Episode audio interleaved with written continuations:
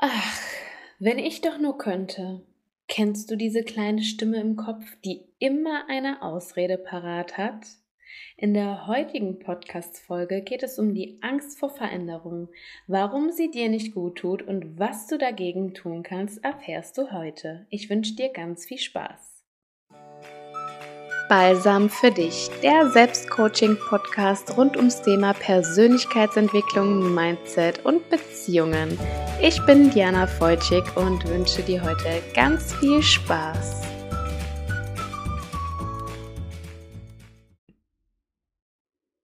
Ja, aber, ja, aber, ja, aber. Wir finden tausend Gründe, wieso etwas nicht geht. Den Job, den kann ich nicht wechseln wegen dem Geld. Ich kann nicht verreisen wegen den Kindern. Ich kann ihn nicht verlassen wegen dem Haus. Und, und, und. Sind dir einige dieser Ausreden auch bekannt? Wenn du mal ehrlich zu dir selbst bist, kommt dir diese Litanei vielleicht bekannt vor? Wir begründen immer gerne, warum wir in unseren Umständen verharren. Die Komfortzone verlassen wir einfach richtig ungern dabei. Wieso ist das so? Und warum ist das nicht gut? Diese Gründe halten uns einfach klein. Sie lassen uns in unserer Entwicklung stagnieren und halten uns in der Opferrolle. Ständig bist du das Opfer, ohne dass du es wirklich bemerkst. Und wenn man genug Gründe hat, warum etwas nicht geht, dann ist die Opferrolle wirklich perfekt. Immer gibt es irgendwelche Ausreden.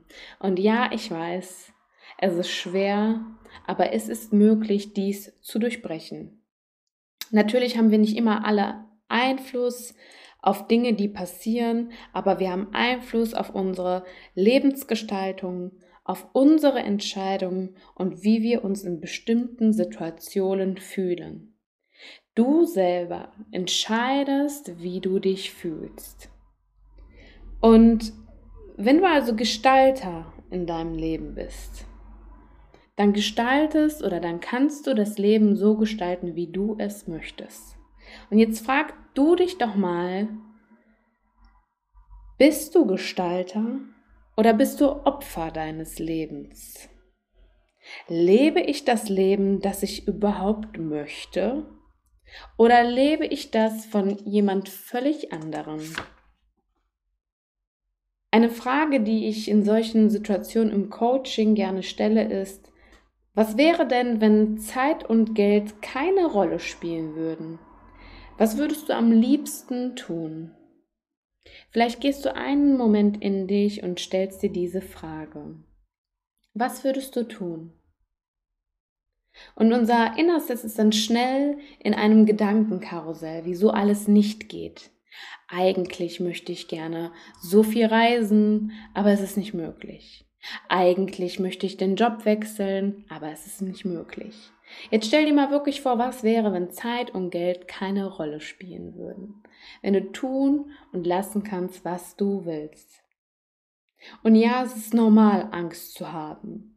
Es schützt uns es ist einfach in unserer Genetik drin, dass das Angst uns schützt. Aber du kannst auch jederzeit aussteigen und dich trauen. Dich trauen, das Leben zu leben, wie du es möchtest. Und ich möchte dir jetzt mal eine hilfreiche Aufgabe dafür geben, denn ich sehe auch ganz oft bei jungen Leuten, dass sie zum Beispiel in Berufen sind, die gar nichts für sie sind. Aber Mama oder Papa haben gesagt, ich sollte studieren, damit ich ein super Gehalt habe, einen super Titel, was auch immer. Aber ist es wirklich das, was du willst? Ich nehme mir irgendwen als Vorbild, der Workaholic ist und irgendwie alles unter, äh, ja, unter Dach und Fach bekommt, aber die Seele dabei vernachlässigt. Ist es das Leben, was ich haben möchte? Und diese Fragen sind wirklich, wirklich wichtig, denn dann erwischst du dich in einem Leben, das eigentlich gar nicht deins ist. Es ist bestimmt durch andere Personen, ganz viele leben auch nur für den Partner. Gerade in narzisstischen Beziehungen ist das so, dass der Partner oder die Partnerin, die mit dem Narzissten oder der Narzisstin zusammen sind, dass sie sich richtig aufopfern, dass sie kein eigenes Leben mehr haben. Alles dreht sich immer um den Partner und um es ihnen recht zu machen. Und dabei, dabei verliert man sich wirklich am meisten, wenn man es nicht schafft, auszusteigen. Es ist so gefährlich. Und jetzt möchte ich dir diese Aufgabe als Tool mitgeben.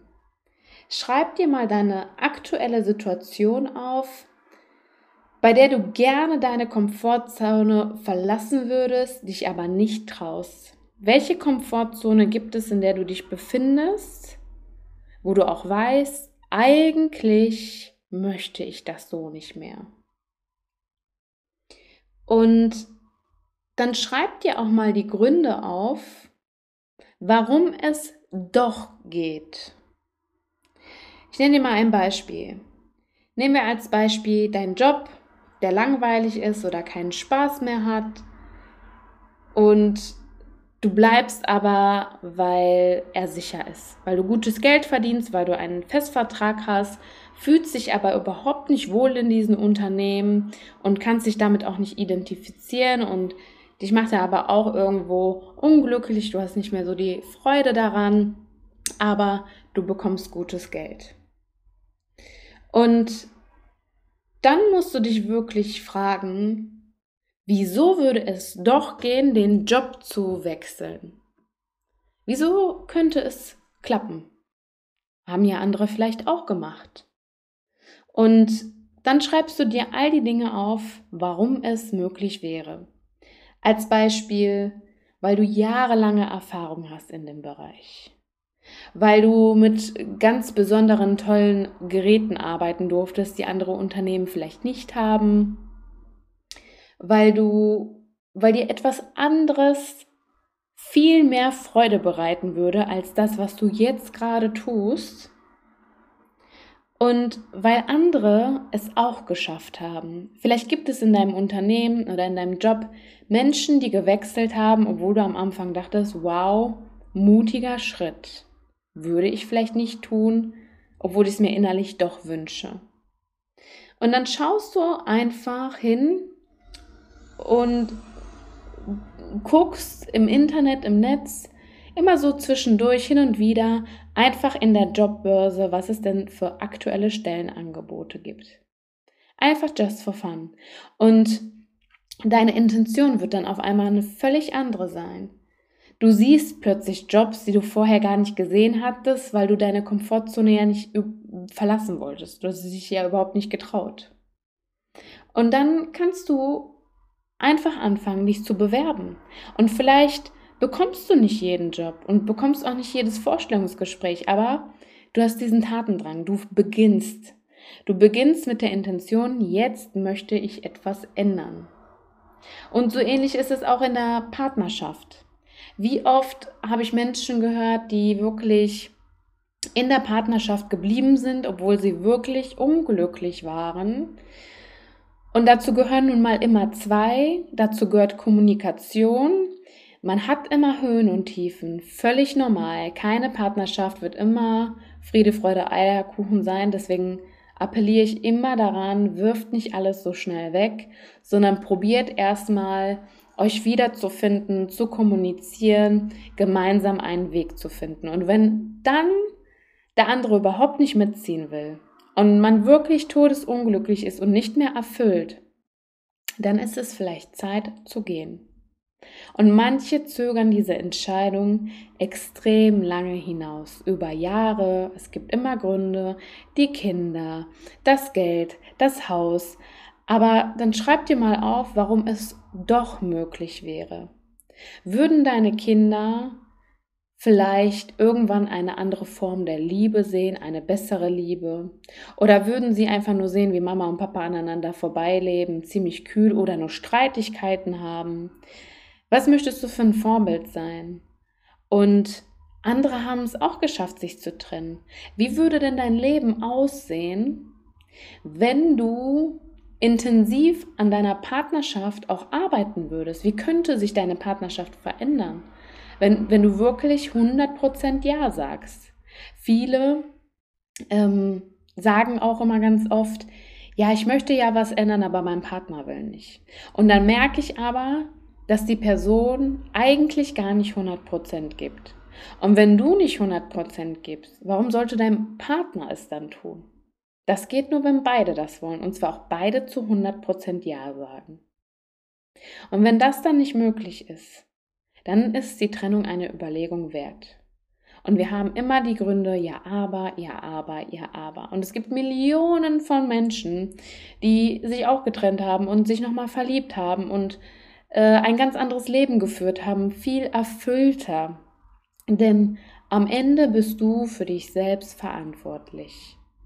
Und wenn es dir gut geht, dann geht es deinen Kindern gut, dann geht es auch allen anderen gut, dann strahlst du das aus, ziehst ganz andere Leute an. Und das ist wirklich die Kunst. Die Komfortzone zu verlassen, egal in welcher Hinsicht, auch im Freundeskreis. Vielleicht passt dein Freundeskreis einfach nicht mehr. Vielleicht hast du dich weiterentwickelt und deine Freunde sind stehen geblieben. Das ist ganz oft so, gerade in der jungen Generation, gerade zwischen 20 und 30. Da trennt sich nochmal die Spreu vom Weizen und die einen machen dann noch ihr High-Life-Leben mit viel Partys, Alkohol und das werden sie vielleicht auch noch die nächsten Jahre machen und ist völlig in Ordnung. Deswegen sind sie nicht unbedingt schlechtere Menschen. Aber wenn du dich weiterentwickelt hast und einen tieferen Sinn für dich entdeckt hast und das einfach nicht mehr passt, dann ist das in Ordnung, wenn du diese Komfortzone verlässt. Du musst ja hier nicht äh, die Freundschaft kündigen und im Streit auseinandergehen, aber das kann so schleichend passieren und du wirst entdecken, da gibt es ganz, ganz viele andere Menschen, mit der ich jetzt vielleicht auf derselben Schwingung bin und es einfach viel besser passt und die dich fordern. Nur vielleicht hast du dich nicht getraut, deine Komfortzone zu verlassen, weil du Angst hattest, alleine zu bleiben und äh, weil du noch keinen Anschluss gefunden hast, was auch immer. Und deshalb möchte ich dir diese Tools an die Hand geben, mal wirklich in dich zu gehen, keine Angst vor Veränderung zu haben, denn es stoppt deine Entwicklung. Sobald du Angst bekommst, bleibst du stehen. Und nur wenn du dich mal was traust und dich reflektierst und mal weitermachst, nur dann wirst du den Wachstum haben. Ich freue mich sehr, dass du heute wieder mit dabei warst. Ich freue mich sehr, dass du heute wieder mit dabei warst und freue mich schon auf die nächste Episode. Wenn du an einem Coaching interessiert bist, dann kannst du mir gerne eine Nachricht hinterlassen unter www.balsamfürdich.de über E-Mail oder WhatsApp, Instagram oder Facebook. Bis zum nächsten Mal, deine Diana.